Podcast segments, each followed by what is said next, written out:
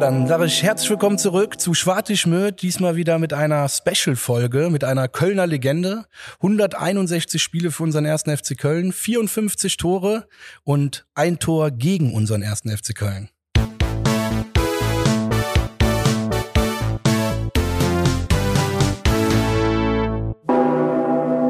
Ja, auch ein herzliches Willkommen von meiner Seite aus. SDM Spezial. Heute mit The Golden Left Foot. Dirk Lottner. Herzlich willkommen, Dirk. Wie geht's dir? Danke, ich grüße euch ebenfalls und ja, mir geht's gut soweit. Das freut uns doch. Ähm, Gerade extra schon mal The Golden Left Foot eingeworfen. Ähm, ist dir bewusst, dass du diesen Namen hier in Köln auch trägst, oder? Ähm, mir ist bewusst, dass es äh, einen, einen Fan gab, den ich auch irgendwann mal äh, vor einigen Jahren kontaktiert habe für meine Fußballschule, der da ein ganz tolles Video von mir zusammengeschnitten hat auf YouTube und habe das auch schon schon gespeichert auf meinem Laptop und ist immer wieder schön anzusehen. Ich habe es äh, kurz nach meiner Karriere erfahren, dass da ein Video existiert. Das war ein paar Wochen, äh, nachdem ich aufgehört habe, Fußball zu spielen. Und da muss ich ehrlich gestehen, da sind mir schon ein paar Tränen gekommen, als ich das Video gesehen habe. Also wunderbar gemacht, also war schön. Ja, der Macher des Videos hat natürlich das auch unterlegt mit My Immortal. Natürlich, es gibt keinen emotionaleren Song, glaube ich, dazu. Äh, deswegen, äh, ich hätte auch fast geweint. Ja, war ein, wie gesagt, ein klasse Video und, und sehr viele Emotionen dabei. Mega. Und ich schaue es mir je nachdem, wie meine Stimmung gerade ist, auch immer wieder mal an. Ja, zu Recht, auf jeden Fall. Also wir beide haben in der Vorbereitung äh, auf diese Folge uns dieses Video natürlich auch nochmal reingezogen, weil äh, ja, The Golden Foot ist ja einfach ein Begriff äh, in Verbindung mit dir. Ähm, ja, vor allem muss man überlegen, unsere Generation, klar, wir sind mit dir groß geworden, wir äh, sind abgestiegen das erste Mal mit dem ersten FC Köln. Äh, wir haben da war ich aber noch nicht dabei. Nein, nein, ne? stimmt, das stimmt, das stimmt, das stimmt. Nein, nein. Äh, aufgestiegen mit dem ersten FC Köln, haben dann Poldi erlebt, das erste Mal ein Superstar in Köln, also ist ja so aus den ja. eigenen Reihen. Äh, dann irgendwann mit Stöger Europa erlebt, aber es gibt ja auch die Generation, die sind 2000 geboren, die sind heute auch schon volljährig und 21. Äh, die kenne ich tatsächlich nur aus diesem Video, Golden Left Foot. Also jetzt nicht nur, aber die waren, mhm. zu, die waren vier Jahre alt, oder? Ja. Als du quasi noch beim FC gespielt. Das ist so, so krass, ja, wenn ich mit Leuten alt, darüber rede. Alt, leider ist es so. naja, aber ich find's krass einfach. Und diese Leute, äh, ich freue mich sehr, auch für die quasi heute die Folge zu machen. Deswegen nochmal einen super speziellen Dank, dass du heute hier bist, gerade für die jüngeren Leute. Und ja, sehr gerne. Und für mich ist es natürlich äh, nach wie vor auch eine Ehre, auch äh, wenn jetzt im letzten, letzten anderthalb Jahre nicht mehr viel möglich war mit dem Stadion gehen, aber immer noch schön zu sehen, wenn der ein oder andere Lottner-Trikot im Stadion anhat. Also das äh, rührt mich dann schon und ähm, ehrt einen dann auch sehr. Ja, zu Recht. Wie gesagt, ich denke mal, du hast ja auch äh, deinen Abdruck im Verein hinterlassen, von daher vollkommen zu Recht.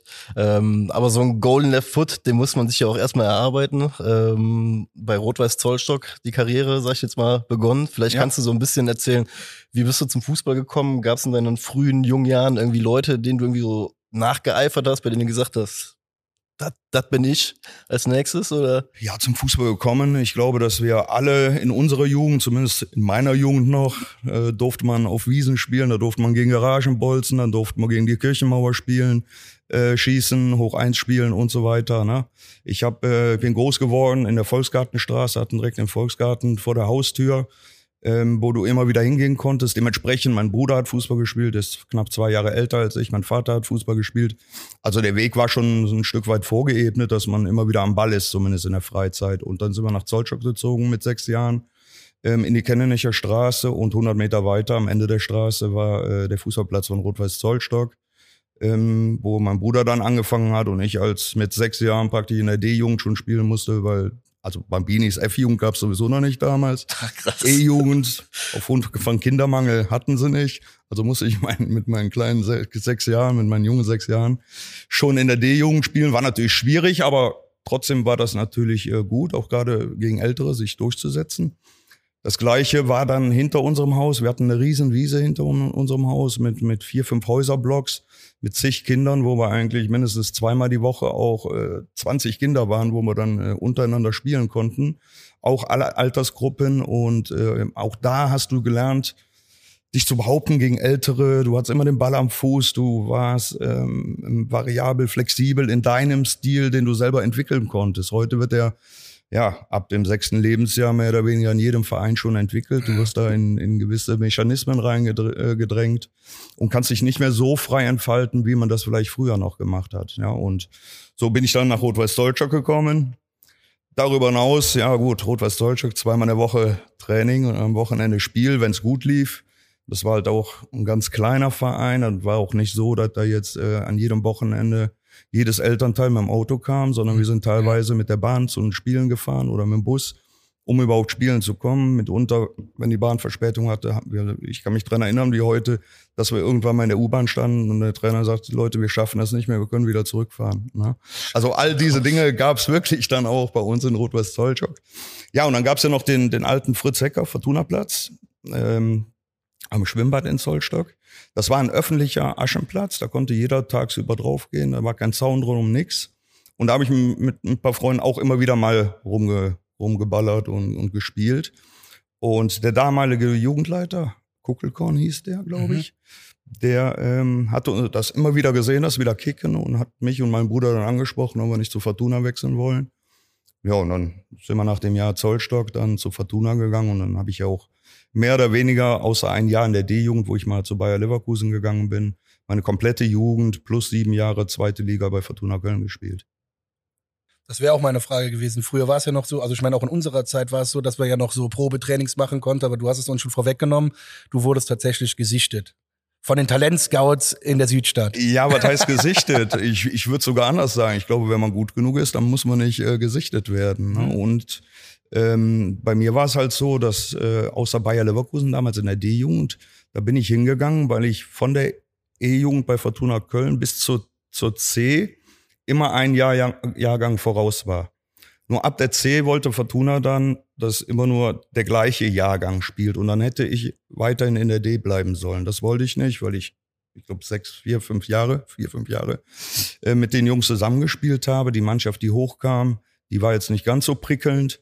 Ähm, und das hat dann dazu geführt, dass ich gesagt habe, ja gut, wenn der Kalli schon anruft, dann, äh, dann machen wir das und fahren halt mal ein Jahr nach Leverkusen. Aber in den jungen Jahren war mir das dann nachher auch wieder zu viel, ähm, weil ich auch nicht der einzige Spieler war, der in Köln aufgesammelt wurde. Wir waren vier, fünf Spieler, die in allen Richtungen verteilt waren. Ich war der Erste, der einsteigen musste. Und dann sind wir die anderen abgeklappert, bis wir dann in Leverkusen beim Training waren. Und auf dem Rückweg war es natürlich genau andersrum. Erst die anderen alle abgeladen und ich war wieder der Letzte, der raus musste. Und das war am Ende des Tages schon in, in den jungen Jahren anstrengend. Ja, verständlich auf jeden Fall. Ähm, und Köln ist ja auch deutlich schöner, deswegen.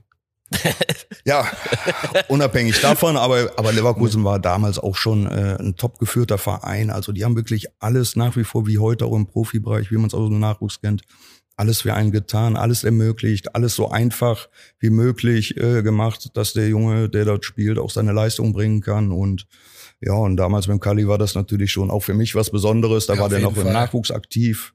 Ähm, eine kleine Anekdote. Ich kann, also meine Eltern hatten kein Auto, wir wurden abgeholt, um dann neben dem Ulrich Haberland Stadion damals äh, in dem, bei dem Jugoslawen essen zu gehen.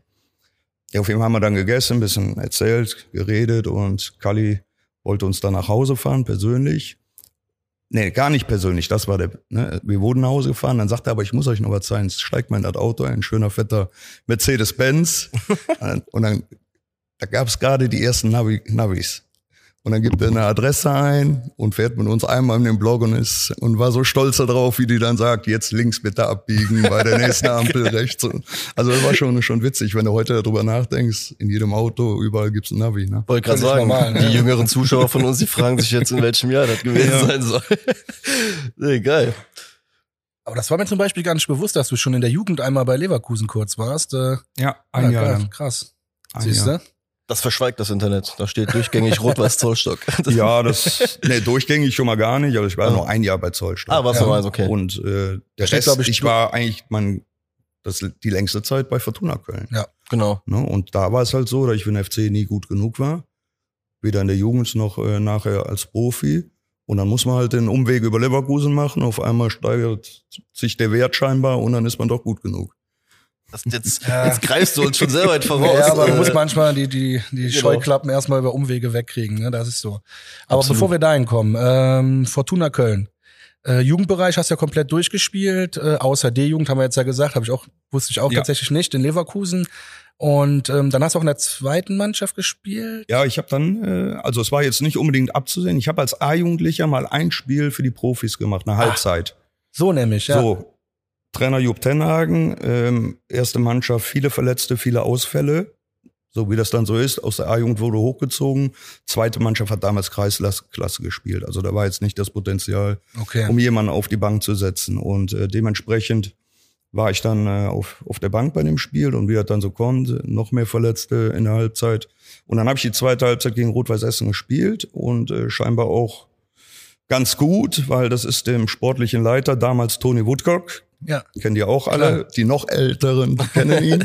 Ähm, der war sportlicher Leiter. So, und dann habe ich das eine Spiel gespielt und dann war das Thema eigentlich auch erledigt.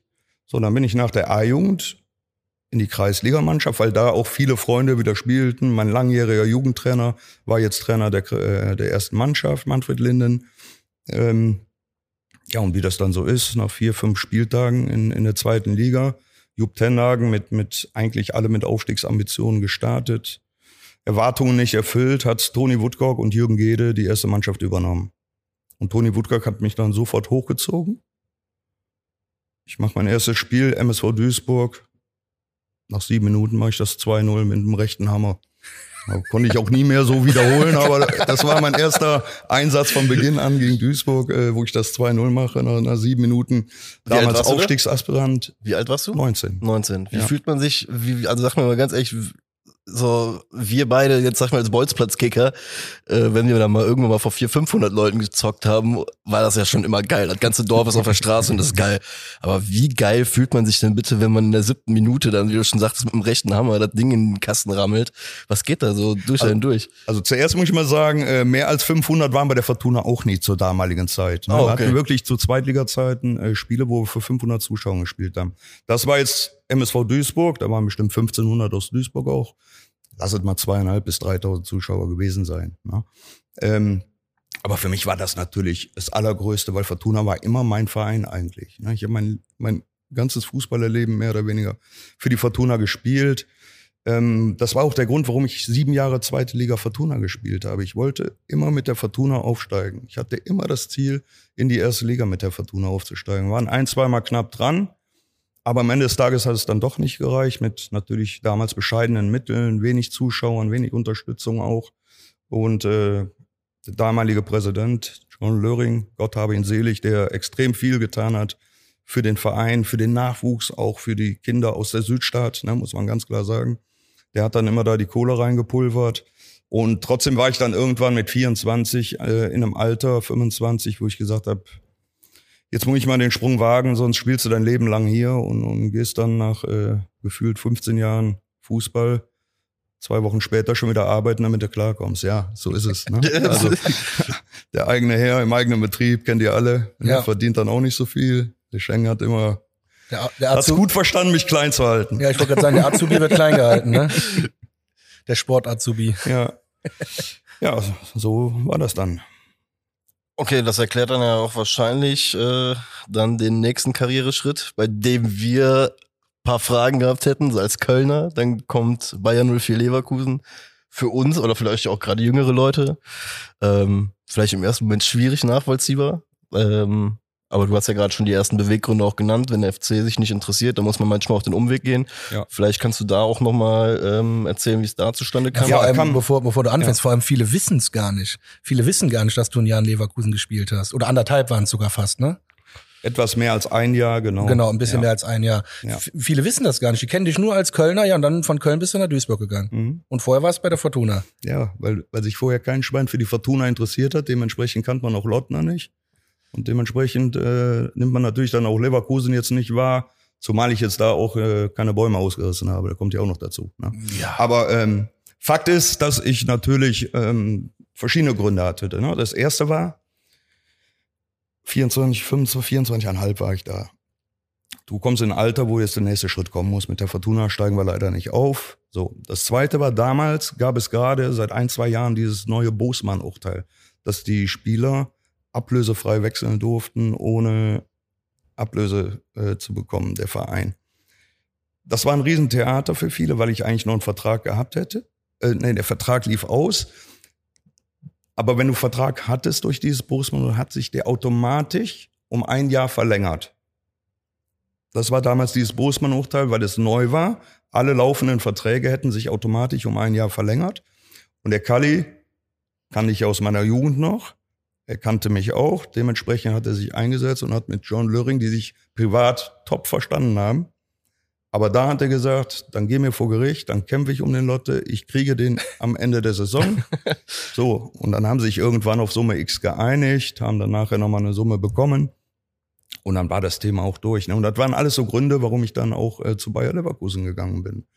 Und ich weiß äh, natürlich auch, dass äh, Rolf Herings, der hat mir das immer wieder mal erzählt, war damals auch äh, im Bereich Scouting unterwegs, ne, war ja Torwarttrainer und natürlich sehr erfahren, hatte einen, eigentlich einen Blick für auch gute Spieler. Ähm, am ihr hat er scheinbar keinen Narren gefressen gehabt und hat immer wieder gesagt, Lotte, du warst zu langsam. Ne? Das, irgendwas fehlte da. Und das hat dann dazu geführt, dass ich für den FC zu dem damaligen Zeitpunkt äh, nie ein Thema war. Verrückt. Und Leverkusen damals, also Christoph Daum Trainer, ja, ja, klar. Ey, Granatenmannschaft, äh, mit, mit auf allen Positionen Nationalspielern. Champions League Mannschaft auch, ne? Muss Champions League gespielt, also das, das war schon ein Traum. Also ja, selbst die kurze Fall. Zeit, die ich dort hatte, ich hatte leider natürlich ein bisschen Pech. Ich war direkt in, in der Sommervorbereitung, habe ich mich am Knie verletzt, musste operiert werden, dann war das nicht richtig ausgeheilt. Da musste ich Ende des Jahres nochmal operiert werden. Also dementsprechend war das erste halbe Jahr schon mal weg. Kommst dann als Nobody wieder in die Mannschaft rein, arbeitest dich ran, aber es reicht da nicht, weil die Mannschaft sich in einem halben Jahr einfach so festgespielt hat, etabliert hat. Ne, hat mal ein, zwei Kurzeinsätze, unter anderem äh, Champions League Real Madrid zu Hause, eine Minute an meinem Geburtstag. Ach, geil. Die hat er mir gegönnt, der das Christoph. Ne? Also das waren schon, schon schöne Erlebnisse. Wer war und welche Spieler bei Real? Waren da dabei? Kannst du mir so zwei, drei ähm, ich, ich, ich kann den, Zidane, ich kann dir auf jeden Fall sagen, ich habe äh, Trikot getauscht mit Karambö, das hängt heute noch in meinem Keller eingerannt. Ähm, also es war schon, war schon eine tolle Zeit, weil du da einfach von der kleinen Fortuna vor 500 Zuschauern gehst auf einmal in die, in die, in die äh, internationalen Stadien, wo dann die Hütte voll ist für 80.000. Also das war schon Wobei man da ja auch sagen muss, Fußball. waren ja mehr Gästefans da als Ich rede jetzt nicht von Leverkusen selber, sondern von den Auswärtsspielen. Aber wie, ey, krass, ich komme da gar nicht, wie korrekt ist das von Christoph Daum, dass er dich halt spielen lassen dann gegen Real Madrid? Also für eine Minute kann man ja sagen, es war einfach nur ein Geburtstagsgeschenk. Ja, genau, ne? war ein Kurzeinsatz. Aber wie geil, also ja. so korrekt von dem. Ja, und, und wie gesagt, ähm, habe drei Champions League Einsätze dann dort gehabt. Ne? In Monaco, da haben wir schön einen auf die Fresse bekommen. 4-0 verloren. ähm, dann aber wiederum bei Sporting Lissabon haben wir 2-1 gewonnen, wo ich auch ganz gespielt habe, Vorlage gegeben habe. Also, also ich, das waren einfach tolle Erlebnisse. Und ähm, natürlich während der Meisterschaft auch, weil es einfach, du einfach so viel lernst, ne? wenn du mit einem Emerson, Se Roberto, Jens Nowotny, Ulf Kirsten, Erik Meyer, Hans-Peter Lehnhoff, also Jan Heinze, also du könntest durch die Bank, alles Nationalspieler. Und ich als kleiner Mann von der Fortuna, sich da durchzusetzen, mit der Geschichte erstmal operiert. Und das war schon schwierig. Und trotzdem, und da ziehe ich immer wieder den Hut vor, hat Christoph Daum mich in, in, in der zweiten Saison versucht reinzubekommen, weil er schon meine Qualitäten gemerkt hat oder gesehen hat. Aber ich konnte sie nicht an den Tagen dann auf den Platz bringen. Ja, und dann war es so, dass ich die ersten zwei, drei Spiele wirklich gespielt habe, immer wieder Einsatz, lange Einsatzzeiten auch von Anfang an hatte. Und dann lief das aber von Anfang an auch nicht. So, dann bist du natürlich auch einer der Ersten, der dann wieder rausgeht. So, und, und, und das kreide ich Christoph Daum eigentlich heute noch an. Ich war zwei, drei Spiele von Anfang an, Startformation, auf einmal Tribüne. Und seitdem hat er kein Wort mehr mit mir gesprochen gehabt. Na, also keine Begründung oder hat dich irgendwie versucht aufzubauen. Lotte läuft, ne, ist nicht so gelaufen gib weiter Gas und dann kommst du wieder ran. Ne? Aber im Moment ist es erstmal schwierig, müssen wir was anderes versuchen. Hätte ich ja Verständnis für gehabt. Mhm. Aber da war ich so richtig weggeschoben über Wochen und Monate. Und das war der Grund, dass ich dann noch vor Transferschluss äh, äh, Schluss zum ersten FC Köln dann kurz vorm Winter gekommen bin. Hm. Wobei ich da auch äh, gehört habe, der, der Kali das unbedingt verhindern wollte, ne, dass du zurück nach Köln ja, gehst. Absolut. Also äh, ich habe mich damals mit Rainer Bonhoff getroffen. Ja. Äh, ich, ich, hatte Stuttgart, ich hatte HSV-Möglichkeiten. Ne? Also da waren schon andere Möglichkeiten. Und der Kalli hat immer nur die Hände über den Kopf zusammengeschlagen. Er sagt, Lotte, was willst du dann bei einem Zweitligisten? Du hast da drei Erstligisten, die dich haben wollen. Und du redest vom ersten FC Köln, ne, von dem Puppelsverein, von dem Dressverein, ne, da hat er dann immer so schön abgeledert, ne, ähm, und wollte eigentlich mich immer wieder überzeugen, dass das der falsche Schritt ist. Ne? Und ich habe gesagt, Kalli, das Obang noch, das sind meine Freunde, das sind meine Jungs da oben. Ne? Ich kenne die alle, Südstadtboys, da kenne ich jeden ja. persönlich. Ne? Das ist für mich wieder so, ne? da einzulaufen, ne? die Hymne zu hören und, und mit den Fans dann zu feiern mit den Jungs, die da oben alle stehen, die du jeden persönlich kennst, das ist für mich viel geiler, als vielleicht für Gladbach, Hamburg oder Stuttgart zu spielen. Ich finde, das hat man dir auch bei jedem Tor immer angesehen. Also du hast dich immer wunderschön gefreut. Das ist echt mal. Ich weiß nicht, ob die Bäckerfaust war. Du warst immer so einer. Ja, ich habe jetzt keine Siegerpose nee, gehabt. Nee, eben, aber ne, du war ja auch damals Zeit noch gar nicht in wie heute. War das noch nicht ne? so wichtig für Instagram und äh, für ja. die Medien, sondern das war immer spontan und vom Herzen. Ähm, mal bist du 70 Meter in die andere Kurve gerannt, ja. mal bist du äh, hast einen Purzelbaum gemacht. Also instinktiv und so wie es sein sollte. auch authentisch. Ja. Ja. Und wenn du heute einen Jubel haben müsstest für Instagram, welchen hättest du? ich würde das Wappen küssen, wie Geil, jeder. Ja, das, ist, das, ist, authentisch und ehrlich. Geil. Das ist die Alibi-Scheiße. Also da könnte ich wirklich manchmal kotzen. Ne? Ja. ja. es kommt immer auf den Spieler an. Hättest du jetzt das, ja, den Geistbock geküsst oder das Fortuna Das sind ja die wenigsten, die es sich eigentlich erlauben können. Lass genau, uns mal ehrlich sein. Genau. Das sind ganz viele, die es einfach machen äh, aus Routine. Ne? Normale irgendwie im Kopf Abläufe und dann machen sie das ohne zu, nachzudenken, was eigentlich dahinter steckt und was das für eine Bedeutung auch hat. Ja, vor allem für, für gerade für so Jungs wie uns beide, die in der Kurve stehen, bedeutet es echt sehr, sehr ja. viel. Ne? Und da triffst du, glaube ich, den Nagel auf den Kopf, dass, äh, dass vielen Spielern, glaube ich, gar nicht bewusst ist, was sie da eigentlich in dem Moment auch auslösen, ne? bei, bei den jeweiligen Fans. Deswegen äh, absolut richtig, was du da sagst. Es ist halt doch nicht nur Fußball. Kann mir kein anderer, kann, braucht mir auch keiner ankommen. Nee, Fußball ist, ist nicht also nur Fußball. Heute noch weniger als zu meiner Zeit. Ja. Ne? Das ist schon viel äh, Showbusiness dazugekommen und jeder versucht sich irgendwie selber so zu vermarkten, dass er das Bestmögliche auch rausholt. Ähm, und das war natürlich zu unserer Zeit nicht der Fall. Ne? Ja. Leverkusener Zeit. Ähm, der Max hat es in der Einführung schon besprochen. Ähm, ein Gegentor haben wir von dir kassiert. 34. Spieltag, 2-2, erste Abstiegssaison des FC. Du bist im Endeffekt der letzte Torschütze gegen den FC vom ersten Abstieg. Nee, nee, nee, nee. Ich muss dich korrigieren. Das oh. war der 33. Spieltag, 33, weil danach die Woche gab's noch einen Spieltag. Oh, okay. Ähm, und ich bin froh, dass der FC nicht wegen meines Tores abgestiegen ist, weil, weil der, weil, weil parallel, oder war das doch der, doch, das war der 34. Du hast recht, ich korrigiere mich. Sorry, das war der 34. Aber Mönchengladbach hat, glaube ich, an dem Tag in Wolfsburg gespielt und musste verlieren, keine Ahnung, aber die haben da, glaube ich, 5-0 gewonnen. Richtig, so ja, genau so. Und ähm, dementsprechend war es völlig egal, wie der erste FC Köln spielt. Und dementsprechend war ich äh, sehr erleichtert, dass ich dann nachher nicht dazu beigetragen habe, dass der erste FC Köln nach all der Zeit, vor allem in den ersten Abstieg, durch mich äh, besiegelt werden musste. Also von daher. Na, ich hätte schon Spaß, alles gut, alles schon spaßeshalber gesagt, du wolltest unbedingt zum FC, dass er komm, ich schieße in die zweite Liga, dann habe ich mehr Chance. Ja, genau, das war eigentlich so ein Be Bewerbungstor, war das ja indirekt. Nein, Quatsch, Spaß beiseite. Aber wenn man sich den Freischuss mal anguckt, ne, bei aller Liebe, also das war echt eine Kröte, ne? Da war das zentral aufs Tor, flach mit der Innenseite, die Mauer äh, springt so ein bisschen weg. Der Torwart, ich glaube, der Menger war damals im Tor. Müsste ja noch der Andi Menger normal, sein. Ne? Normal holst du mit der Kappe raus. Also Dafür wirklich. auch schon gegrillt bei euch am Geisbockheim. Der hat ja, der hat ja letztes, vorletztes Jahr, als der Torwarttrainer war, hat der mal gegrillt für die ja, ganze Mannschaft. Ja, ja. ja gut, ich kenne ihn ja nicht als Spieler. Aber war, ich war ja in Leverkusen. Der war ich hätte ja sagen können, dass er ein Jahr später noch da ist. Aber das ist auch eine ganz andere Geschichte. Ähm, ja, die Kröte sagt sie. Also hätte er halten müssen eigentlich, oder? Ja, definitiv. Also im Normalfall hält man so. Ein guter Torwart hält den steigst in so einer Saison ja auch nicht in einem Spiel ab oder wegen einem Tor, sondern das haben wir in den 33 Spieltagen davor schon verkackt. Ja, natürlich. Ja, ist so. Also, wie gesagt, also der, das Resultat dieses Spiels war völlig uninteressant aufgrund des Sieges von Mönchengladbach. Ich war ich mit dem Papa noch im Stadion. War ich noch so klein, also durfte ich noch nicht alleine. Da war ich sieben, ähm, glaube ich, in dem Jahr, um Gottes Willen. Das ist auch schon wieder so Ecken her und dann trotzdem so treu geblieben mit den ja, ersten klar. Erlebnissen. Ja, das ist Vereinsliebe. Der so FC härtet einen ja auch ab fürs persönliche Leben. Ja? Also man ja. kommt ja auch viel besser klar mit vielen anderen ja. Sachen. Also jede Enttäuschung, Enttäuschung, die ich im Leben erlebt habe, die kam mir eigentlich fast, also hat mir nichts angetan. Äh, durch den ersten FC Köln habe ich ein dickes Fell. Und viele Freunde. Wir sind groß geworden mit Abstiegen und wie gesagt. Das ist ja das, ne? Und, und da wehre ich mich ja auch immer wieder gegen, ähm, wenn es immer wieder, ja, heute, ich sage ich sag mal Sky, wenn es da immer wieder heißt, jetzt haben die zweimal gewonnen, jetzt träumen sie wieder von Europa.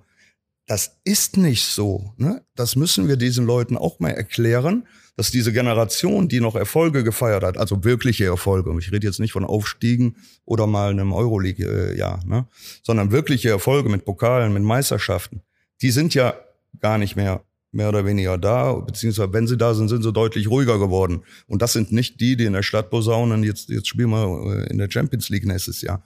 Und da ärgere ich mich immer wieder, dass es dann so ähm, thematisiert wird, dass der FC-Fan jetzt schon wieder von Europa träumen ja. würde. Ne? Und ich finde, da kann der Verein, also da müsste der Verein aus meiner Sicht auch mal aktiver gegen angehen, weil ich schon glaube, dass die Fangemeinde und auch der Verein mittlerweile ganz anders denken und ganz genau wissen, was vielleicht in dieser Saison möglich ist und was nicht möglich ist und was vielleicht in Zukunft möglich ist.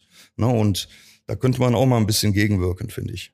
Wir versuchen das immer schon. Wir sagen immer zwar, dass wir der Euphorie-Podcast sind und reden auch immer mit zwei, drei Sätzen von Champions League jede Woche aktuell, aber auch immer mit dem Wissen, halt mit der Historie unseres Vereins und was wir auch alles schon mitgemacht haben. Ne? Wir, wir picken uns das immer schön raus, die Rosinchen, weil wir halt auch die andere Seite sehr gut kennen. Von daher. Naja, aber wer, wer den Witz da nicht raushört, der ist dann aber auch wirklich das zu ernst im Leben also, unterwegs. Ne? Also das ist der Punkt hier. Da muss die Kölsche Seele auch mal rauskommen. Das meine ich ja. Ne? Und jeder, der die Kölsche Seele kennt, der weiß, dass die Kölschen auch mal gerne über sich selber lachen und mal ein bisschen überspitzt äh, alles machen, aber am Ende des Tages doch realistisch das Ganze auch Klar. einschätzen können. Habe ich auch gesagt. Ich sag, was jetzt gerade läuft, ist eine super Serie. Und es hilft uns mega für die 40 Punkte, was unser Ziel sein muss dieses Jahr. Ja, und wenn wir jetzt am 24. Spieltag 40 Punkte haben, ja, Jungs, dann rede ich gerne mit euch auch ja, über andere Ziele. Weiter. Genau. Ja. Aber lass uns erstmal die 40 Punkte, weil mit 40 Punkten ist noch nie jemand abgestiegen, dann sind wir durch. Das Gute Einstellung. So. genau. Ähm, dann bist du ja zum FC gegangen. Ähm, erste halbe Jahr war ja scheinbar ein bisschen, äh, ja, war jetzt nicht wirklich erfolgreich beim FC in dem ähm, Podcast mit dem guten Ewald. Ähm, Lien, ähm, wie heißt er nochmal, Max? Du hast den Namen eben so gut äh, schön genannt. Ich hab leider Der Podcast vom Ewald Lien. Äh, 16er, glaube ich, ganz einfach. Ja, ja, war ein 16, 16er heißt er. Da kommt ja auch zur Sprache, das war das erste Jahr ähm, nach dem Abstieg, äh, in dem halben Jahr, wo du auch hingekommen bist, dann zum FC, das hat da ja, sehr roh war, was da am Geisbockheim abgegangen ist. Vielleicht kannst du so da jetzt gerade nochmal Revue passieren lassen, wie so deine erste Anfangszeit beim FC war. Was hast du vorgefunden? Wie hast du den Verein auch vorgefunden nach ja. dem ersten Abstieg? Ja, total schwierig. Also erstmal muss man sagen, dass ich ohne Hannes Linsen, der damals äh, Manager war, niemals zum ersten FC Köln gekommen war, wäre. Er kannte mich aus der Zeit bei Fortuna, er war mein, mein Trainer zum Schluss bei Fortuna Köln oder zwei Jahre davor bei Fortuna Köln und äh, er hat dafür gesorgt, dass ich überhaupt zum ersten FC Köln komme. Damaliger Trainer Bernd Schuster hat gesagt, wir geben nicht so viel Geld für ein Libero aus. Damals wurde noch mit Libero gespielt, ich wurde geholt als Libero. Ähm, gut, heute ist die Dreierkette auf gleicher Höhe. Ne? Früher hast du etwas dahinter gespielt. Ich war aber auch ein Libero, der Offensivdrang hatte, so ein Lothar Matthäus mit Ball am Fuß rein und äh, ins Mittelfeld dribbeln, aus der Distanz schießen. So, ich war jetzt nicht der klassische Libero wie früher, sondern schon der modernere. Ähm, nichtsdestotrotz, Bernd Schuster wollte mich eigentlich gar nicht haben. Ähm, auf was bin ich getroffen? Auf eine Mannschaft, die bittere Schlappen erlebt hatte bis dahin. Ich kann mich an das 1 zu 5 erinnern zu Hause gegen St. Pauli, wo Bernd Schuster in der Halbzeitpause bei strömenden Regen draußen auf der Trainerbank geblieben ist, gar nicht mehr in die Kabine gegangen ist und äh, eigentlich auch selber fassungslos war über das, was geleistet wurde. Da war ich aber noch nicht da. Ähm, zwei, drei Wochen später bin ich dann dazugekommen. Dementsprechend eine Mannschaft, die extrem in sich zerstritten war, geprägt von äh, einigen Spielern, die, die wirklich, äh, ich sag mal so einfach Pussys waren, mit Eitelkeiten, ne, äh, in sich hatten, die einfach, ähm, wo es einfach nicht möglich war, auch eine Mannschaft zu werden. Nichtsdestotrotz haben wir dann den einen oder anderen Sieg bis zur Winterpause noch erlangt. Ne? Erstes Spiel von mir, äh, ich glaube drei oder vier, eins zu Hause gegen Karlsruhe SC, war direkt ein gutes Statement. Dann haben wir in Bielefeld anschließend gespielt, 0-0 und, und dann weiß ich gar nicht mehr. Ne? Aber war eigentlich ein, ein ordentlicher Start. So, und dann sind wir in der Winterpause, Trainingslager in Chile. Geil. Geiles Trainingslager, außer der Tatsache, dass du gefühlt äh, zwei Tage unterwegs ja, bist. Ja, klar. Ne? Äh, und eine Luftfeuchtigkeit, die schon beim Atmen schweißtreibend ist. Ne?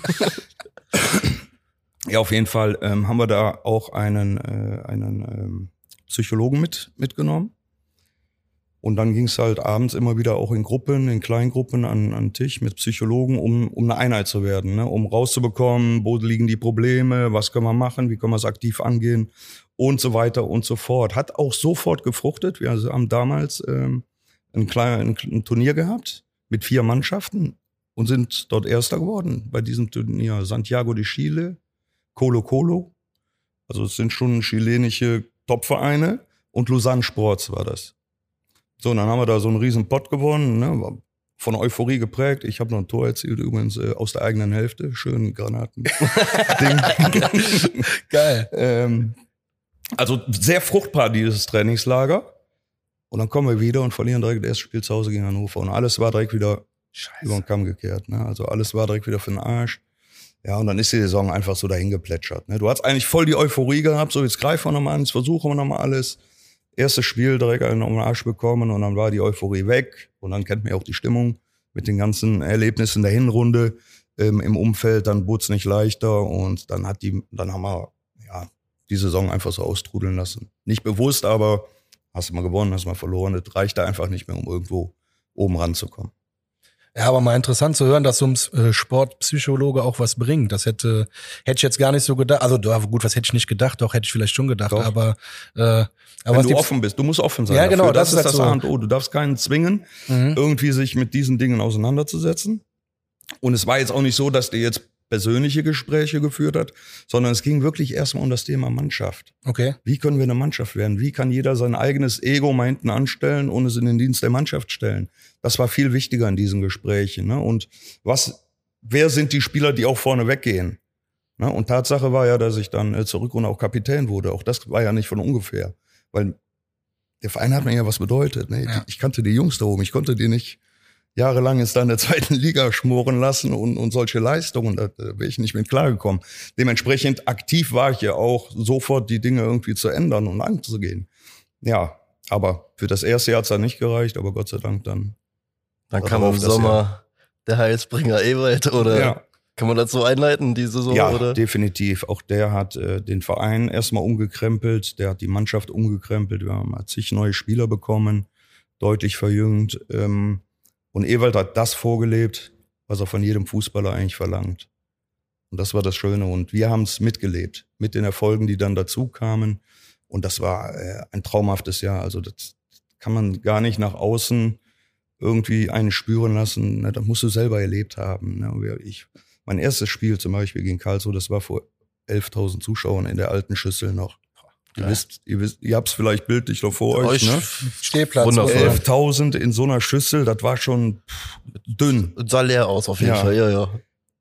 Und dann bist du im zweiten Jahr unter Ewald und dann merkst du, wie von Heimspiel zu Heimspiel, mit jedem Sieg die Hütte voller wird, ne? wo du nachher bei 40.000 bist. Ne? Und, und das war schon richtig geil und hat Spaß gemacht und wir haben auch geile Heimspiele gehabt, ne, wo wir wirklich alles weggebombt haben. Ja. Jetzt nicht mal 1-0 oder 2-1, so wie unter Funkel zum Beispiel.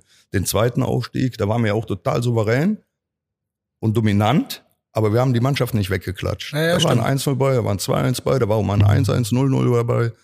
Aber wir haben 25 Spiele nicht verloren damals ja. unter Funkel. Das muss man sich mal vorstellen. Und trotzdem kann ich mich wie heute erinnern, mein Vater hat als Hobby alle Zeitungsartikel äh, von mir auszuschneiden. Geil. Ja, der hatte früh einen Schlaganfall erlitten, dementsprechend äh, nicht mehr so flexibel und das war dann sein Hobby. Ich habe heute noch zig Ordner und Geil. ab und zu, gerade wenn man so irgendwie in der Vergangenheit schwelgt und Interviews hat, dann guckt man noch mal so ein bisschen rein, versucht sich neu zu erinnern. Man vergisst ja auch schon was, aber Klar. damals weiß ich die Schlagzeile, äh, wie heute Express, bitte verliert noch mal, aber schenkt uns wieder schönen Fußball. Ja. Und das bei 25 nicht verlorenen Spielen. Ne? Da muss man sich mal vorstellen, mit welcher Arroganz wir doch damals in der Öffentlichkeit aufgetreten sind. Und auch die Wahrnehmung war. Ne? Also ein 1-0 war nicht gut genug, ein 2-1. Du musstest die wegklatschen. Wahnsinn. Ja, das sieht man das Anspruchsdenken in Köln. Ja gut, das war auch der erste Abstieg. Die Leute waren noch nicht wahrscheinlich so mit den, mit den Gegebenheiten, wie wir sie halt kennen. Äh, das war ja schon nach dem ne? zweiten Abstieg. Also war nach dem zweiten, ne? Das okay. darf man nicht vergessen. Das war nach dem zweiten Abstieg. Ähm, aber die Medienlandschaft war auch nochmal eine andere. Ne? Heute ist ja, ist das ja hier so, äh, so, ne? Der eine lebt vom anderen. Und zur damaligen Zeit äh, hat die, die Medienlandschaft, die Presse nur davon gelebt, Schlagzeilen zu bekommen. Ja, und da war keine Zusammenarbeit in dem Sinne jetzt. Ne? Ja, gut. Aber damals war es auch noch äh, leichter, den Medien zu umgehen, die oder die Medien zu umgehen, ne, wahrscheinlich. Also heute ist ja überall eine Kamera, jedes Handy fängt ja. alles auf. Ich meine. Definitiv. Also äh, in der damaligen Zeit hätten wir schöne Fotos gesehen. Ja, das glaube ich. Ich. ich hatte mit dem Marek schon mal eine Diskussion. Letzte Saison, glaube ich, war das über den Timo Horn, der an Karneval dann ja sichtlich angetrunken über die Ringe spaziert ja. ist. Und da hat, ich glaube, du hattest es, fandest es nicht so gut und nicht so professionell. Ja, ganz kurz, ganz kurz euch ausreden. Du fandest es nicht so professionell und ich sage aber Leute, das ist nur aufgefallen, weil heute so viele Kameras in der Stadt sind. Sonst was sonst früher, wer, der, der hätte sich einfach die Hucke zugesoffen an Karneval und niemand hätte das mitbekommen und beim nächsten Mal hätten trotzdem wieder alle geklatscht. Und jetzt wird sich auch nur echauffiert echauffiert, äh, weil, weil man es gesehen ja, hat. Also ich sehe natürlich jetzt ein bisschen aus Trainersicht auch ne? und mit meinen 49 Lenzen, auch mit der Erfahrung, die ich habe. Und trotzdem sage ich, sowas wäre mir nie passiert. Also ich bin eh keiner, der sich vollsäuft. Ich trinke gerne mein Cola-Bier, mhm. auch regelmäßig. Ähm, aber du wirst mich nie torkeln sehen. Du wirst mich nie äh, über die Straße torkeln sehen. Und selbst wenn es mal passieren sollte, was vielleicht einmal in fünf Jahren passiert, dass du auf einmal einen mit dem Rappel kriegst und, und richtig voll bist. Passiert ja auch schon mal, dass man mit dem Hammer bekommt und auf einmal merkst du, boah, jetzt geht gar nichts mehr. Ähm, dann rufe ich mir ein Taxi und steige sofort ins Taxi und fahre nach Hause. Ja.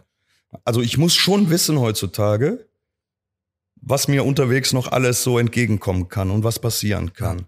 Ja, und der Fußballer heute, der hat auch eine Verantwortung der Gesellschaft gegenüber. Ja. Ne? Und, und da sage ich, das ist ein ganz schmaler Grad. Die können, die sollen alle ihr Bier trinken, wenn die samstags gespielt haben. Die sollen rausgehen, sollen ihr Bier trinken, sollen Party machen. Aber Kontenance. Ja. Es muss nee. immer irgendwo ein Punkt sein, wo die wissen, bis hierhin und nicht weiter. Ne? und, und deswegen sage ich das. Das war auch ein Punkt, was du auch gesagt hattest, dass du gesagt hast, ja gut, aber es geht natürlich auch um die Vorbildsfunktion, das äh, stimmt. Und in dem Kontext war auch so gesehen. In dem Kontext war es auch, glaube ich, in der Zeit so, dass der FC äh, drei oder vier Spiele hintereinander verloren hat, darunter ein Derby in Düsseldorf noch und das ja. war halt das, wo, es mir halt im Gesamtpaket dann, wo ich ja gesagt habe, okay, prinzipiell 11.11., wenn alles Jod ist, macht, was ihr wollt. Wobei ja. ich deinen Ansatz auch ehrlich gesagt am äh, besten finde, dann guckt nur, dass keine Videos oder sonst was auftauchen, äh, weil am Ende des Tages sind wir alle Menschen äh, ja. Deswegen sollen sie auch Spaß haben. Nur in dem Kontext war es dann halt, ne, weil wie, wie du schon sagtest, die haben ja auch eine emotionale Verantwortung, habe ich es da genannt, ja. Und äh, der sind sie in dem Moment nicht gerecht geworden. Deswegen war das da ähm, mein äh, Zusatz zu. Wobei, wenn wir jetzt auch schon gerade beim, äh, beim Bierchen oder beim Foto sind, ähm, der, unser Trainer Baumgart hat vor der Saison ähm, mal das Thema Rauchen angesprochen, dass er persönlich ihm Rauchen zum Beispiel Spielern egal ist oder auch, ich glaube, er hat sogar so krass gesagt, dass er meinte, äh, sie könnten von mir aus sogar in der Ecke von der Kabine rauchen, wenn er meinen, dass sie das brauchen am Spiel. Nee, ich, ich, ich glaube, ich weiß jetzt nicht, wie er es genau gesagt hat, aber ich glaube, was, was das angeht, dass er gesagt hat, die müssen sich jetzt nicht vor mir vom Bus stellen und rauchen. Also was er nicht will, dass die um der Ecke stehen, vor seinen Augen rauchen. Aber sie dürfen. Siehst du das auch so? Ja, natürlich, das sind erwachsene Leute und das ist doch der Punkt. Natürlich sind das Profifußballer und haben Vorbildfunktion und, und verdienen viel Geld und müssen sehen, dass äh, alles dafür getan wird, auch die bestmögliche Leistung zu bringen, was, was Ernährung und alles drumherum angeht. Aber ich kann doch einen erwachsenen Mann von 25, 30 Jahren nicht mehr verbieten, hier zu rauchen. Ne? Und jeder wusste ja auch, dass ich geraucht habe. Und wenn ich um die Ecke gegangen bin, dann wusste auch jeder, der ist einer Rauchen. Ne? Was du halt nicht machen sollst, vor Kindern, vor der mhm, Öffentlichkeit, ja. vom Trainer. Ja, es gibt genug Ecken. Ich bin mein Leben lang gewohnt, seit der Schule gewohnt, mich irgendwo in der Ecke zu verstecken und zu rauchen, ob das als, als Schüler war, ob das als äh, Spieler war oder jetzt als Trainer. Auch heute rauche ich nicht vor meinen Spielern. Auch da gehe ich raus, gehe um die Ecke. Natürlich wissen die, der geht einer rauchen. Aber es ist was anderes, mich da jetzt hinzusetzen und, und die Kippe auszupacken. Ist ja eine professionelle Abgrenzung, die du in dem Moment auch schaffst, ne? Genau. Deswegen. Ne, eine gewisse Distanz muss ja. da sein. Und durch sel solche Dinge kannst du halt gerade als Trainer natürlich auch viel Respekt verlieren. Ja, das stimmt. Das stimmt. Zurück zum FC. Ähm, Beziehungsweise Ja, du hast ja auch gerade hey, an uns beiden soll es nicht scheitern, von daher äh, bist du herzlich eingeladen. Wir finden auch schon eine äh, Position jetzt auch gerade im, ähm, ist ja pure Euphorie, von daher kriegen wir das auch hin. Ähm, du hast ja auch gerade angesprochen, aus, du bist ja jetzt mittlerweile so in diese Trainersicht gewechselt. Ähm, zu FC-Zeiten hast du ja auch sehr prägnante Trainer mitbekommen. Ewald Lien haben wir eben angesprochen, Funkel. Äh, gibt's da so ein Favorite, wo du sagst, Nee. das ist, oder bei dem habe ich mir am meisten abgeguckt? Nee, vielleicht? genau das ist das Thema. Ich hatte ja wirklich, wirklich gute Trainer, mit Christoph Daum natürlich den absoluten Top-Trainer. Ähm, aber selbst ein Marcel Koller, der äh, mit Sicherheit jetzt auch keine erfolgreiche Zeit beim ersten FC Köln hatte, der aber trotzdem Nationaltrainer von Österreich war und dementsprechend auch ein guter Trainer ist, äh, dementsprechend nimmst du von jedem etwas mit ne? und versuchst dann von jedem so ein bisschen was mitzunehmen. Die markantesten Dinge bleiben dir im Kopf aus der Zeit und da, da ist jetzt der Lottner draus geworden. Ja, ist, ja. Also ein bisschen Daumen, ein bisschen Funkel, ein bisschen Linen, äh, auch ein bisschen äh, Koller. Also du nimmst eigentlich von jedem was mit und gehst dann deinen eigenen Weg. Mit immer natürlich mit, mit der Tatsache, dass du äh, authentisch bleiben musst, dass du dich nicht verstellen musst, darfst und, und ja, deinen Typ einfach nicht verändern darfst. Ja, jetzt hast du schon selber gesagt, unter, unter Lien habt ihr eher offensiv Fußball gespielt, unter Funke eher die Defensive gehalten und äh, oder hast du auch eben gesagt, ne? Funkel war eher so, Ja, aber es ging, aber der Funk, F- Friedhelm hat ja jetzt nicht gesagt, äh, wir, wir warten erstmal ab, ne, sondern es war das Naturell der Mannschaft auch. okay, okay, okay, Ja, wir verstehe. hatten damals unter, unter Linen einfach äh, auch viel mehr Tempo nach vorne hin, viel mehr Spielfreude, äh, mehr Leichtigkeit in unserem Spiel. Wir waren nochmal einen Schub besser als unter Funkel von der Qualität. Und dementsprechend, wir waren gut unter Funkel, von der Qualität aber nicht ganz so gut. Und dementsprechend mussten wir uns alles hart erarbeiten, jeden Sieg. Das war immer auf Messers Schneide. Wir mussten wirklich Gas geben für jeden Sieg. Das ist uns nicht mehr. ja. Wie bei Ewald hatte 6-1 Nürnberg weghaus, hier Cottbus 4-0, äh, Aachen 3-0, Fortuna 3, also Da wir haben die ja alle, Bochum, alle weggehauen zu Hause. Ne? Da war nichts Knappes bei. Und bei Friedhelm, wie gesagt, war das ja wirklich 90 Minuten, 93 Minuten rackern, kämpfen, alles dafür tun, dass wir die Spiele gewinnen. Wenn es mal nicht gereicht hat, hast du unentschieden gespielt. Und woran mache ich das fest? Weil in dem Moment, wo wir ja aufgestiegen waren, das war vier, vier Spieltage vor Schluss, wir haben die letzten vier Spiele verloren. Nicht, weil wir keinen Bock mehr hatten oder weil wir nur saufen waren, sondern weil die paar Prozent gefehlt haben, die letzte Leistung aus dir noch rauszukratzen. Und das hat dazu geführt, dass wir die letzten Spiele nach dem Aufstieg, nach dem äh, erfolgreichen ähm, Aufstieg ähm, nicht mehr gewinnen konnten. Beziehungsweise sogar verloren haben alle. ja, für mich aber auch nachvollziehbar. Also wenn ja, du's- aber das war ein Riesenthema damals. Also das war schon, da war, euch der, war der? Aufstieg nachher eigentlich scheißegal, wie wir uns dann am Ende äh, so ab- abschlachten lassen konnten. Also es war ein Riesentheater. Ja, abschlachten muss man sich natürlich nicht, aber irgendwo ist es schon nachvollziehbar, dass wenn man das Saisonziel erschafft, äh, ge- geschafft hat, Aufstieg, dass man irgendwie, ich meine, es darf eigentlich nicht sein, aber irgendwo menschlich nachvollziehbar ist es schon. Also Moses meinte das ja auch bei dem Aufstieg gegen Hannover zum Beispiel, dass du diese zwei, drei Wochen vor dem äh, Aufstieg in Hannover damals diese Anspannung gespürt hast und sonst was. Und dann, wenn dieser Moment dann eintrifft, dass du aufgestiegen bist, dass da ja auch natürlich so ein bisschen Druck abfällt. Ne? Deswegen, Ja, ein bisschen ist gut. Ne? Also das ist schon großer Druck und eine große Freude. Ne? Das ist ja beides gepaart in einem, die dann äh, frei wird. Also von daher. Aber wie gesagt, es lag einfach daran, dass wir wirklich äh, fast alle Spiele auf Messers Schneider hatten. Wir hatten einmal ein 7-1 gegen Union Berlin. Union. Berlin montagsabends, Ja. weiß ich Ja, noch. und das war das einzige Spielgefühl, was ich in meiner Erinnerung noch habe, war das mal wirklich leicht äh, so einfach.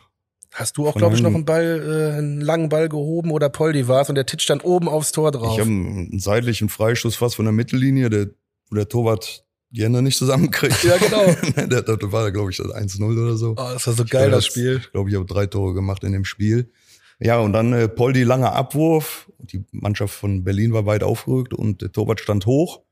Und ich lupfe dem kurz hinter der Mittellinie eigentlich hoch. Der titscht Genau. einmal auf und genau aufs Netz drauf. Ich erinnere mich ne? da so krass Ja. dran, wirklich. Ich Ja, erinnere da, mich da ja ganz, weil das, äh, das war Golden Left Foot, ist das auch drin. Ach, stimmt. in dem Video. Stimmt, jetzt Ja. wo du sagst. geil, du hast das Video studiert, ne? Ne, ich aber auch. Ich, hab, ich, ich Hammer. guck das so. Ja, ich kann, ich kann dir aber jedes Tor von mir, also da ist ja nur ein Bruchteil von meinen Toren drin, aber ich könnte dir eigentlich heute jedes Tor noch erzählen. Hat zu Recht. Geil. Wenn es klingelt, dann soll man sich freuen. Ja, aber es ist auch in Erinnerung geblieben. Ne? Jetzt war ja jetzt nicht nur 10 oder 20, sondern es sind ja schon ein paar gewesen. Jo. Ja, 54 äh, für, für den FC und äh, bei Fortuna waren es ein paar mehr, ne? Ich weiß gerade nicht. Ich habe insgesamt eigentlich, und das ist das Schöne, das war vielleicht auch gut, dass ich an dem Punkt aufgehört habe, ich habe insgesamt genau 450 Erst- und Zweitligaspiele und genau 100 Tore. Ja, das ist Ja. doch So mal. einfach zu merken, ne? Geil. Also selbst wenn ich irgendwann mal Alzheimer kriege, ich werde es mir merken können, glaube ich. Ja, dann waren es ein paar weniger Tore bei Fortuna. Ich dachte, da wären es ein paar mehr gewesen. ja, aber bei Fortuna war ich äh, linker Verteidiger und Libero. Ja, stimmt. Ganz selten im Mittelfeld. Stimmt, du wurdest ja nachher so Ja. als zentrales So, Mittelfeld beim angesehen. FC ja das Gleiche. Ich war Libero am Anfang und dann in dem Jahr Evert Lien, als Bele Wollitz sich verletzt hat, aus der Not eine Tugend gemacht. Äh, Kodadat Assisi ist dann auf die Zehn gerückt, war aber jetzt auch nicht so im, im Sinne von Evert Lienen, so dass wir dann im ersten Heimspiel gegen Waldhof Mannheim Lotte auf die Zehn. Ja, Ende vom Lied. Ich mache das 1-0 direkt, dann war das Thema wieder durch. Ne? Und dann Geil. Einfach lief geil. es danach auch wie geschmiert. Ne? Dann haben wir ein Spiel nach dem anderen gewonnen und dann hat man sich halt festgespielt. Ja, das nenne ich mal, das nenne ich mal Entwicklung dann nach vorne. Aber ist ja auch, ist ja auch irgendwo plausibel, so wie der Fußball sich danach entwickelt hat, weg vom Libero, dass man sich dann in die Zentrale Ja, gestellt ich habe hat. das vorher schon gemerkt, dass die Position nicht dauerhaft äh, für mich ist. Also dementsprechend habe ich vielleicht da schon äh, Das Auge den Weg ja. gesehen. Und das Auge hat's ja für die Position, von daher. Ja, also Ja. Ähm, ich habe mir bei der Recherche mal ein Spiel rausgesucht, da hast du einen Platzverweis kassiert. was? Ja, ja, pff, das soll es auch geben. In Lustigerweise Bochum mit unserem- wahrscheinlich. Ja, richtig. Und lustigerweise war auch unser erster äh, Spezialgast, ähm, war Ja, auch mit auch beteiligt, ne? der Herr Sichone. Ähm, kannst du uns vielleicht mal bitte kurz irgendwie was zu dem Spiel erzählen, weil man muss äh, für unsere Zuschauer nur ähm, noch kurz dazu sagen, das Spiel wurde, glaube ich, mit acht Mann beendet vom FC. Ja, Wir haben trotzdem nur 3-2 gewonnen. ja, geiles Spiel. Und Einfach- 2-0 zurückgelegen. Und ne? zwei- Ein, einfach geiles Spiel. Ne? Das sind auch Spiele, die einfach in Erinnerung bleiben. Ne? Mit voller Emotionen. Ihr kennt das Stadion in Bochum. Hammer. Geiles kleines Ding, vollgepackt, die Hälfte voller Kölner. Ne? Und dann weißt du ja, was da los ist. Ne? Von der ersten Sekunde an ein Spiel auf Messerschneide, äh, 0-2 hinten, ein Schiedsrichter, der dich gefühlt in jeder, der Fröhlich im Übrigen, Oh. weiß ich noch wie heute, ähm, der dich gefühlt in jeder Situation benachteiligt. Jede 50-50 gegen dich. So, und dann war Moses der Erste, der geflogen ist. So, das Genau, trägt in der natürlich 34. Minute. mit einem, mit, einem, mit einem Rückstand dann nicht dazu bei, dass, dass man nicht mehr so emotional ist. Ähm, und dann hat sich das einfach reingesteigert. Ich war von der ersten Minute eigentlich nur mit dem Herrn Fröhlich dran ne, und war dann immer wieder am Beschimpfen und am Meckern und am Gestikulieren. Muss ich, ja, ja, muss ich ehrlich zugeben, heutzutage Jetzt schon früher musste schon sagen, das war Dummheit. Ne? Also, ja, und trotzdem hat es dann dazu geführt, dass wir dann irgendwie zum Ausgleich kamen. Ne? Ja, genau, richtig. Oder dann 2-2. irgendwie sogar in Führung Durch gegangen Kreuz in sind. der 61. und Pivaljevic in der 80. hatte ich mir aufgeschrieben. Ja, der größte Auftritt von Pivaljevic, sein einziges Highlight äh, im bezahlten Fußball, äh, also zumindest für den ersten FC Köln.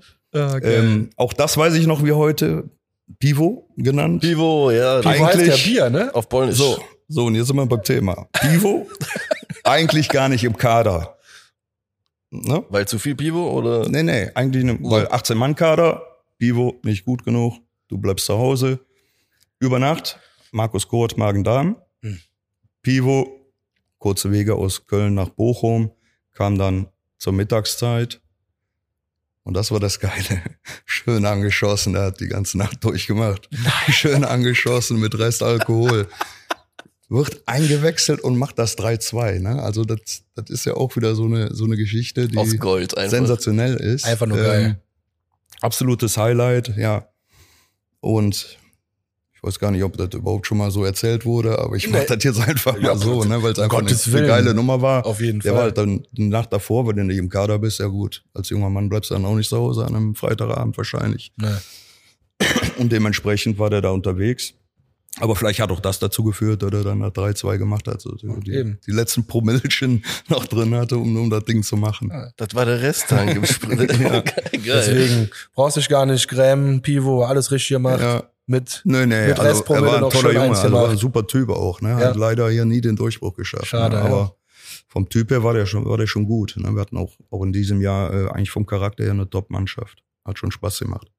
Aber wie ging's da weiter? Dann, ähm, rote Karte, wann bin ich denn geflogen? Äh, 85. also oder so? 1-0 war. 85. Krass, Genau. ey. Also ich kann jetzt mal kurz der Chronologie halber. Bochum ist in der 24 durch Darren Buckley, auch krasser Geil, Name. außen, geiler Ja. Spieler. äh, ähm, in Führung gegangen, dann Sebastian Schinschilorz, der auch nachher bei uns war, äh, in der Mhm. 31. Äh, gab es das 2-0, dann ist Moses sich schon in der 34. hat er sich gedacht, ich habe keinen Bock mehr, ich gehe jetzt und ähm, dann haben wir einen Anschlusstreffer gemacht in der 38. Avelaze, äh, Bochum in der 40. sich auch dezimiert Auch mit Gelb-Rot. Karte, Äh, Drincic, muss ich gestehen, sagt mir leider Mhm. ja nichts mehr. Äh, 22, äh, 2 zu 2 in der 61. Kreuz, 3-2, Pivaljevic in der 80. Springer 82. Gelb-Rot und du in der 85. dann auch gesagt, nee, reicht für heute, wir führen. Geil. Ja, und also, wie gesagt, äh, es ist nicht zu entschuldigen, aber gefühlt war das, also grundsätzlich mal ein sehr emotionales Spiel in dem Hexenkessel Ruhrstadion. Ja. Ne? Immer. Ähm, und dann die Chronolo Chronologie dieses Spiels, ne, da, da, da, da trägt alles, da kommt alles zusammen, dass du auf 180 bist und so emotional bist, dass du dich dann äh, auch nicht mehr kontrollieren kannst. Ne? Und ich weiß auch noch, hab schön den, den, den äh, Arztkoffer von unserem Arzt, habe ich schön kaputt getreten. Das Ja. war ein, aus Holz, so mit Holzverblendung. War das schon der Chef? Schöne, Sch- nee, der, ähm, hier unser Physio, der Schäfer. Schäfer war auch, Schäfer, wie ist Schäfer? War auch 100 Jahre äh, beim ersten FC Köln als Physio. Hm. Unter Lattek die ganze Zeit Ja. und so weiter. Ja, auf jeden Fall, dem, dem sein Koffer habe ich schön zerdeppert. Aber hat er dir verziehen, wir haben ja gewonnen, von daher. Alles gut. Ist gut. Ja, was, Ein bisschen Schwund ist immer. Ja, aber deswegen, wir mussten einfach mal äh, einhaken, weil wir uns äh, den Kicker-Ticker durchgelesen haben und dann irgendwann gesagt haben, warte mal, Moment, genau wie du es schon sagst, so von der Chronologie her, das muss einfach ein geiles Spiel gewesen Ja. sein, weil äh, ja, das sieht man nicht so häufig. Von Ja. daher, ähm, jo, dann natürlich letztes Spiel von dir für den FC, äh, Ming Hetz blieb Kölsch als Schlagwort. Pack einfach mal aus, was, was, was, was fällt dir einfach da ein, dazu ein? Das ist, ich denke mal, am interessantesten, wenn du es aus deiner Sichtweise einfach mal erzählst. Ja, natürlich ähm, auch von den Emotionen so, dass es natürlich nach außen gar nicht äh, kommentieren kannst oder irgendwie rüberbringen kannst, ne, um das ein bisschen nachzuempfinden. Äh, Fakt war natürlich, dass äh, Marcel also nur Koller, ganz kurz, wir waren im Stadion. Also Ja, deswegen, okay. wir haben es alles live miterlebt, deswegen können wir das doch nachvollziehen, die Emotionalität, die da äh, in der Luft war. Von daher, Ja. aber man kann das nicht beschreiben. Sorry, ich wollte dich nicht unterbrechen. Ja, ja alles gut. Ähm, ja, die Situation war halt, wir waren leider abgestiegen, letztes Heimspiel, 33. Spieltag, zu Hause nochmal gegen Hansa Rostock. Ähm, und die Wochen davor war es eigentlich schon so ein bisschen abzusehen, dass, dass sie mich rasieren wollen beim 1. FC Köln. Damals Koller, Andreas Rettich, äh, nicht so auf mich standen. Ähm, Overath, unser Präsident. Ja, auf jeden Fall letztes Heimspiel und hat schon gehofft natürlich im letzten Heimspiel bei all den Verdiensten, die man da auch hatte, ähm, eventuell von Anfang an zu spielen. Das war mir vergönnt geblieben. Ich war nicht in der Startformation. Ähm, dementsprechend auf der Bank erstmal gefrustet. Ja, und dann passieren halt Dinge, glaube ich, im Leben, die man sich ein Stück weit auch erarbeiten kann Mhm. durch, durch seine Art, wie man ist, durch Korrektheit, durch das, was man sich in all den Jahren irgendwo verdient, wie man durchs Leben geht, ich weiß es nicht, aber der Fußballgott war halt in dem Moment, glaube ich, auf meiner Seite. Ähm, und zwar dahingehend, dass der äh, Völlner sich verletzt hat. Ja. Relativ früh, nach 20 Minuten oder keine Ahnung, gefühlt. Und ich dann sehr früh auch eingewechselt wurde. Ne? Und zumindest da, sage ich, habe ich auch nach dem Spiel sofort bin ich zu Marcel Koller hingegangen und habe gesagt, danke für diesen Moment, dass sie mich da eingewechselt haben, dass ich diesen Moment auch heute nochmal erleben durfte. Ja, und dann war es halt so, dass das Rostock äh, war schon durch und brauchten nichts mehr machen, hatten dann aber auch äh, im, im Verlauf des Spiels zwei rote Karten relativ früh bekommen. Ja, und dann läuft so ein Spiel, wie, wie es laufen muss. Ne? Wir gehen 2-0 in Führung gegen neun Mann in der zweiten Halbzeit. Es ging ja um nichts mehr, 35 Grad, war wirklich schweineheiß Ja. an dem Tag. Haben uns schon schwer getan, in der zweiten Halbzeit da irgendwie auch nochmal ein, zwei Türchen zu, zu kreieren und nochmal einen attraktiven Fußball zu spielen. Ne? Als Absteiger ist das ja auch immer nicht so einfach. Hat ja, Ja. alles seinen Grund, warum man absteigt. Ne? Ja, auf jeden Fall kam dann mein Moment und der Moment war eigentlich wie bestellt. Ne? So 88. Minute.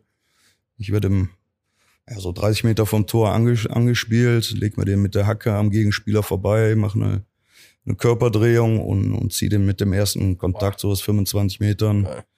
Ab mit dem linken Fuß und das war natürlich bei aller Traurigkeit, die wir hatten durch den Abstieg, aber für mich persönlich erstmal so eine emotionale Geschichte, das, das kann man einfach nicht beschreiben. Das Ja. war was Besonderes, das war ein Abschied, wie ich mir ihn fast erträumt habe. Wenn wir da noch die Klasse gehalten hätten, Ja. wäre es ein Traum gewesen. Aber für mich persönlich war es ein Traum, weil ich einfach mein, mein Ende damit hatte.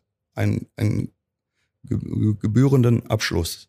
Ja, und alles, was danach kam, war natürlich Zugabe. Ne? Ja. Dass man da nochmal durchs ganze Stadion läuft und die Leute wirklich eine Stunde noch warten, um nochmal ein Autogramm zu bekommen, einfach nochmal auf die Schulter zu hauen. Also das war schon alles sehr emotional. Ich jetzt zwar Gänsehaut. Jo, ich wollte gerade sagen, Ja, das war, also ich habe Tränen in den Augen gehabt, verständlich. ja, klar. Bin sowieso nah am Wasser gebaut. Ne? Hatte dann unter der Woche noch mein Unterzieh-T-Shirt vorbereitet. Ne? Mir Hetzblief Kölsch. Geil. Und danke Fans. Äh, und dass ich das natürlich dann so kurz vor Schluss nochmal zeigen durfte, ja, hat halt alles gepasst dann an diesem Tag für mich. Das sieht man übrigens auch sehr in dir. Es gibt die Sequenz, glaube ich, in einem FC-Zusammenschnitt, wo du dieses T-Shirt dann auch zeigst, das Trikot aussieht. Und das ist mir halt so krass im Kopf geblieben, weil man ist einfach, man sieht es dir so krass an, dass dir das wichtig war, auch in dem Moment, diese, Ja. dass du diesen Moment nochmal bekommst. Deswegen einfach geil. Absolut. Ich habe äh, auch die Jubelpose danach, war zum Beispiel auf den Knien, einfach nur so. Ne? Ich hab, ja, ja, genau. dieses stimmt. Bild habe ich im Keller hängen. Da sieht man meine Adern hier an der Seite. Trotz 3-0, trotz Abstieg, ne, hat ja eigentlich keine Bedeutung. Aber für mich hatte das solch eine unfassbare Bedeutung, da nochmal so ein Highlight zu setzen, für mich persönlich so einen Abschluss zu finden. Und das war das Tolle an diesem Nachmittag. Und dann natürlich, wie gesagt, mit den Fans danach, die wirklich da eine Stunde da gewartet haben, bis ich da einmal ums Stadion rum war und jedem nochmal die Hand geschüttelt habe oder Autogramm gegeben habe oder ein Foto. Na, alles, Geil. also war schon, war schon schön. Ich erinnere mich auch noch, dass die Stimmung an dem Tag extrem gut war im Stadion. Wir haben da äh, zwischenzeit stand das ganze Stadion, hat die Hymne gesungen, Ja, ja. weil eh klar war, wir steigen ab und so. Das war einfach Also es war Ein kein typisches äh, Abschiedsspiel nach einem Abstieg. genau. Das war das letzte Heimspiel von der Saison bei einem Abstieg und trotzdem war da eine Stimmung, als Boah, ich auch. wären wir gerade ganz genau. aufgestiegen oder hätten die Klasse gehalten. Ja. Ne? Das war krass, Ja. echt. Was es ja auch wieder, was uns ja auch wieder zeigt, wie wir eben schon gesagt haben, das ist am Ende des Tages dann nicht nur Fußball, sondern dann sieht man ja auch Köln. Ist ja auch dann auch Lebensgefühl, ne, was da einem entgegenkommt. Köln ist viel Herz verbunden. Ne?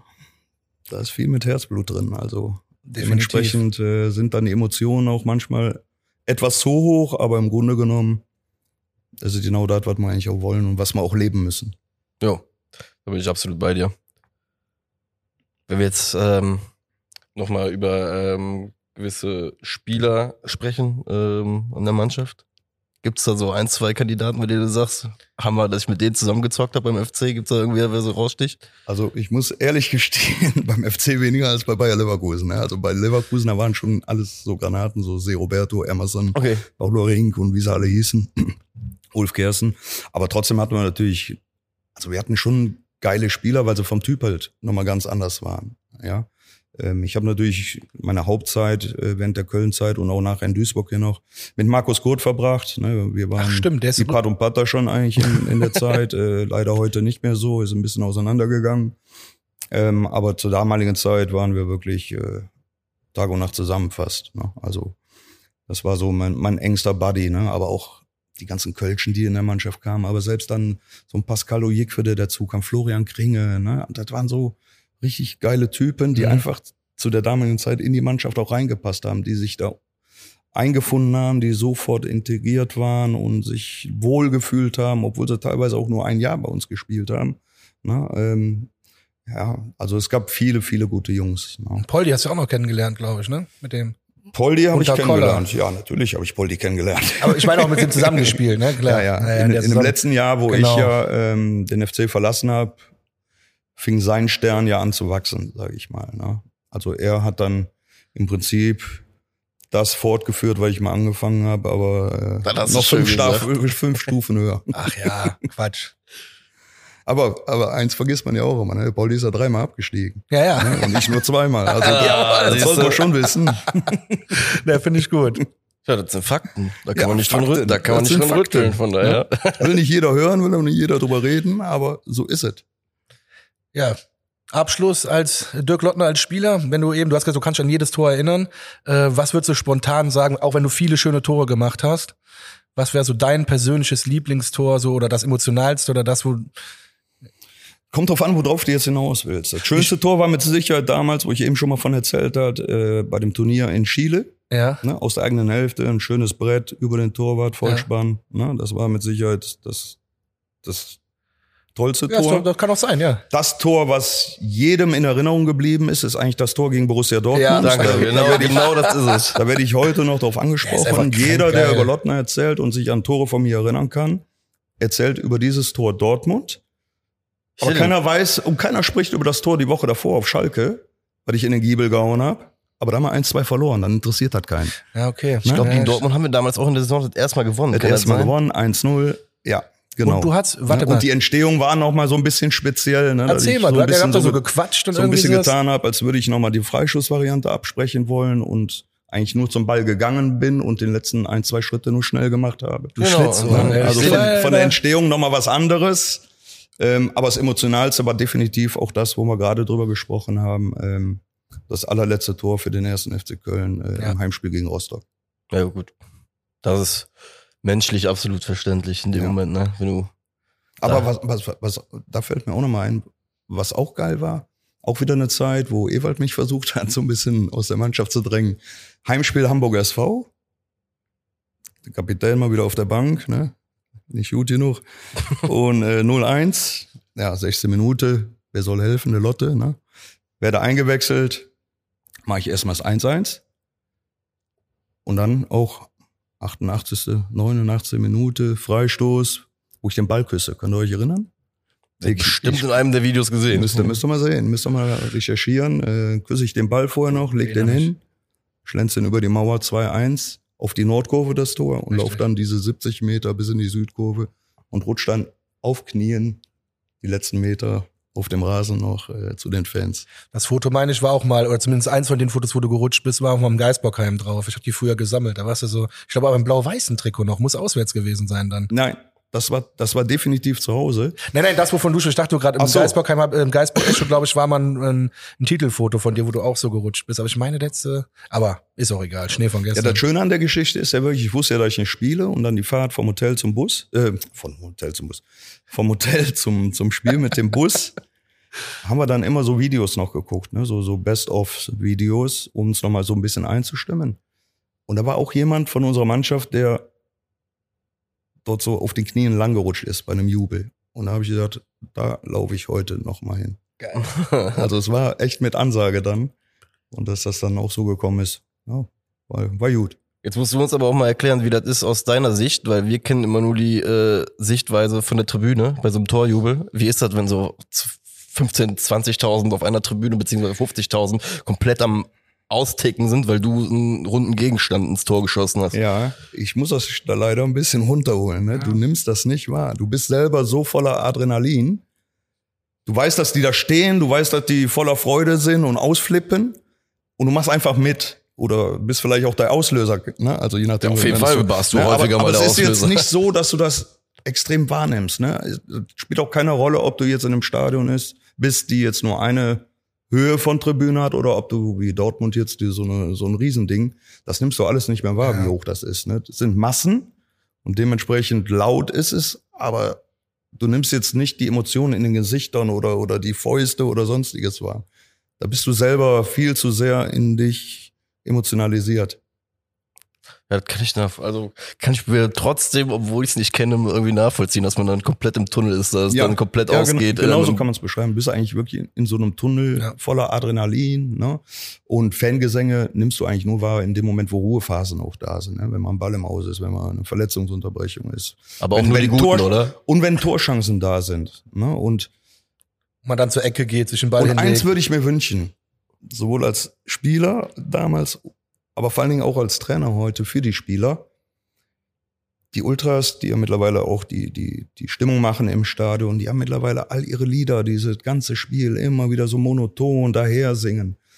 Leute, tut mir einen Gefallen, habt ein Gespür dafür, wenn die Mannschaft Unterstützung braucht. Ne? Und dann geht es nicht darum, irgendwelche Lieder minutenlang zu trällern, sondern einfach dieses Common FC, dieses Das hatte ich auch laute, gerade im Kopf. emotionale muss da dann mal rein. Ne? Gerade nach einer Torschance, ne? da muss hatten wir Feuer da rein, da muss. Stimmung rein. In deiner Ja. Zeit, wo du bei mir, hatten wir doch immer nach jeder Chance. FC, Ja, FC, also FC. da, da, da, muss, da muss es durch das Stadion schallen, dass auch der Gegner merkt, hier passiert gerade was. Ja, bin ich voll und bei das dir. pusht einen so dermaßen, dass das wirklich richtig Schwung mitbringt. Das Gute, Ja, und das, das wäre so ein kleiner Appell an, an alle Fans im Stadion, da auch äh, immer wieder darauf einzuwirken, weil den Einfluss habt ihr definitiv von außen.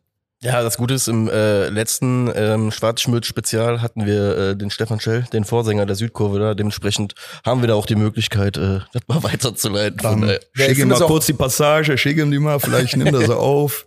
Ja, ich finde es Ja. cool, dass du da aber auch so ehrlich bist und Ja, das, auch mal so. das ist ja auch mal Input, so, den man braucht. Ja. ne? Ja, Den aber kriegt man ja es nicht. geht ja auch darum, ich meine, ihr Fans geht ja ins Stadion, um die Jungs zu unterstützen Richtig, und natürlich absolut. auch zum Sieg irgendwo anzutreiben. Ne? Absolut. Und natürlich gehören da auch mittlerweile eure Lieder dazu, wo ja auch manchmal richtig geile Lieder dabei sind, muss man ja auch sagen. Ne? ähm, aber es gibt halt Phasen im Spiel, wo einfach so ein Spiel auch diesen Push von außen braucht. Ne? Ob das Ja. jetzt eine Situation ist, wo du ein Spiel drehen kannst oder einfach um den Sack zuzumachen. Also Es gibt einfach so emotionale Sekunden in einem Spiel, wo du dann von außen nochmal das Ganze äh, bekräftigen kannst. Ne? Und, und diese Momente zu erreichen und so ein Gespür dafür, hat- für zu haben, was braucht die Mannschaft jetzt? Wenn ich 3-0 führe, dann könnt ihr alle eure Lieder singen, also feiern wir und liegen in den Armen. Ne? Aber wenn es 0-0, 1-0 steht, ne? dann braucht die Mannschaft immer wieder so lautstarke Unterstützung. Vor allem dieses FC einfach nach, dem- nach einer Torchance, das haben wir Ja, schon lange nicht mehr. FC, ne? Und Genau. ne, von allen Seiten. Hauptsache ne? laut, also wirklich. Nordkurve, Südkurve, so solche Dinge, das, das nimmst du wahr. Ja, wie gesagt, perfekt. Leiten wir direkt auf jeden Fall weiter. Das wäre gut. Im Interesse des ersten FC Köln natürlich. Ja, klar, ja, sowieso. Der FC steht ja bei den, all unseren Gedanken immer über allem. Von daher, ähm, genau. So, du hast eben schon äh, deine Trainerkarriere, haben wir jetzt schon so ein bisschen angesprochen. Ähm, der Übergang vom Spieler zum Trainer, ist der, ist der fließend, ist der umständlich, ist der, gibt's da irgendwas Besonderes, was man beachten muss? Ja, also ich hatte ja das Glück, ich bin ja dann nochmal zwei Jahre nach Duisburg gegangen, ne? auch dem FC damals in der zweiten Liga. Wir sind ja zusammen aufgestiegen, Ja. Köln und Duisburg, war ja schön, das war ja ein Traum auch. Ähm, und beide auch, glaube ich, wieder danach das Jahr abgestiegen. ähm, und dann habe ich meine Karriere beendet. Ähm, Fakt ist, dass, dass äh, ich ja einen Anschlussvertrag hatte beim ersten FC Köln, unabhängig davon, wo ich mein, meine Karriere beende. Ne, und es war auch noch nicht festgelegt, in welcher Funktion. Und damals war es so, dass, dass, dass ähm, die zweite Mannschaft auch, äh, damals Regionalliga, dann abgestiegen war und so ein kleiner Umbruch auch da war. Und dann wurde ich Co-Trainer von Christoph John bei den Amateuren. Und Ja, so bin ich stimmt. eigentlich in die Trainerschiene auch reingerutscht, wo ich eigentlich mich erstmal gar nicht gesehen hatte. Und nach dem ersten Jahr wurde mir dann die U17 gegeben und dann hat das so seinen Verlauf genommen. Ne? Zweimal unter Frank Schäfer, Ich wollte gerade sagen, da warst du ja auch erfolgreich Auch das war dem eine Frank. geile Zeit, das Dreivierteljahr, wo wir die Klasse gehalten Aber haben. das waren Mit dem geile Sieg gegen Spiele. Bayern zum Beispiel. Boah, leck mich am Arsch. Das waren richtig geile Spiele. Auch emotionale Spiele Ja, alle. 0 zu 2 zur Pause und Ja. dann 3-2 gewonnen. Das weiß ich noch ganz genau. Zur Halbzeit stand es 2-0 und der Eismann oder irgendwer sagt noch zu mir, hol mal fünf Bier mehr, das Spiel ist gelaufen. Ja, ja. Und dann kommt Milivoje Im nochmal. Normalfall kriegst du ja auch noch drei. Ne? Ja. Also wir haben ja schon mal 8-0 in München verloren bei einem Pokalspiel. Ja, ja, stimmt. Also auch das ist schon, Das war aber noch in der alten, im alten Rund, Ja, ne? ja. im alten das ist Olympiastadion. uns schon passiert. Ne? Aber ähm, die damalige Zeit mit Frank Schäfer war natürlich auch toll, als Co-Trainer dann äh, in diesem Stadion wieder zu sein. Sieben Heimsiege in Folge. Ich glaube, das hat, ist bis jetzt noch Vereinsrekord. Ja, also von daher bin ich da so reingewachsen und irgendwann geht man, geht man so seinen Weg, ne? geht so Step by Step und ja, jetzt bin ich halt in einer Phase, wo es nicht so angenehm ist, wo du wieder warten musst, dass sich am Markt was tut. Auch das gehört zum Trainergeschäft Was ja Geschäft eigentlich, dazu. ist ja eigentlich nicht ganz verständlich bei deinem Punkteschnitt, den du Ja, so hattest es in den letzten ist Jahren. nicht, Es ist ja auch im Fußball nicht immer alles erklärbar, aber die gleichen Gedanken habe ich natürlich grundsätzlich auch. Aber das ist wie das, ich kann nicht ändern. Äh, kann einfach nur hoffen, dass sich in den nächsten Tagen, Wochen was tut. Die letzten Tage ist da schon viel Bewegung wieder reingekommen im Trainergeschäft, auch wenn man es natürlich keinem gönnt. Ja, aber nein, ist irgendwo klar. leben alle anderen Trainer, die halt im Moment äh, vom Arbeitsamt leben, auch davon, dass sich in diesem Bereich was tut. Klar. Und ja, hoffe, dass das auch bald wieder so eintreten wird. Also wir können da jetzt noch nichts verkündigen, verkünden hier. Nee, leider. leider, leider nicht. Ich hätte euch gerne ein paar News hier mitgegeben heute, aber aktuell schade, kann ich da schade, nichts zu beisteuern.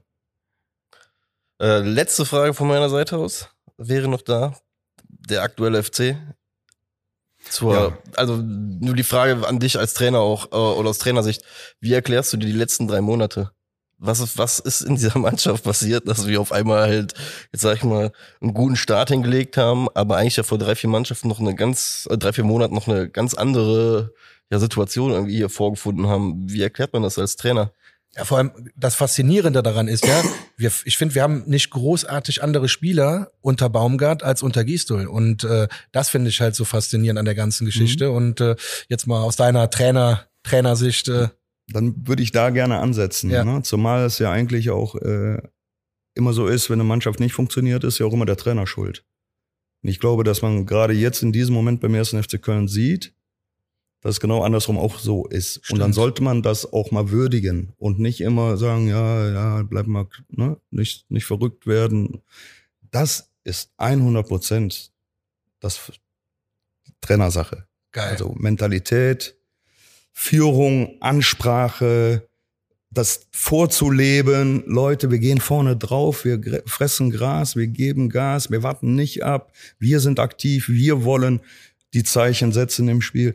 All diese Dinge lebt er vor und nimmt die Mannschaft natürlich dabei mit und muss es halt vermitteln können. Das ist schon klar. Die Mannschaft muss hier folgen und mit jedem Erfolg merkt die Mannschaft, ey, das, das funktioniert. Wir laufen zwar wie die Bekloppten, und werden auch mit Sicherheit mal eine 4-0-Klatsche erleiden, ja, weil wir halt keinen Zugriff finden oder ja. weil wir mal ein Spiel haben, wo wir einfach platt sind und immer wieder zu spät sind. Ne? Das wird passieren, da bin ich mir relativ sicher. Ja.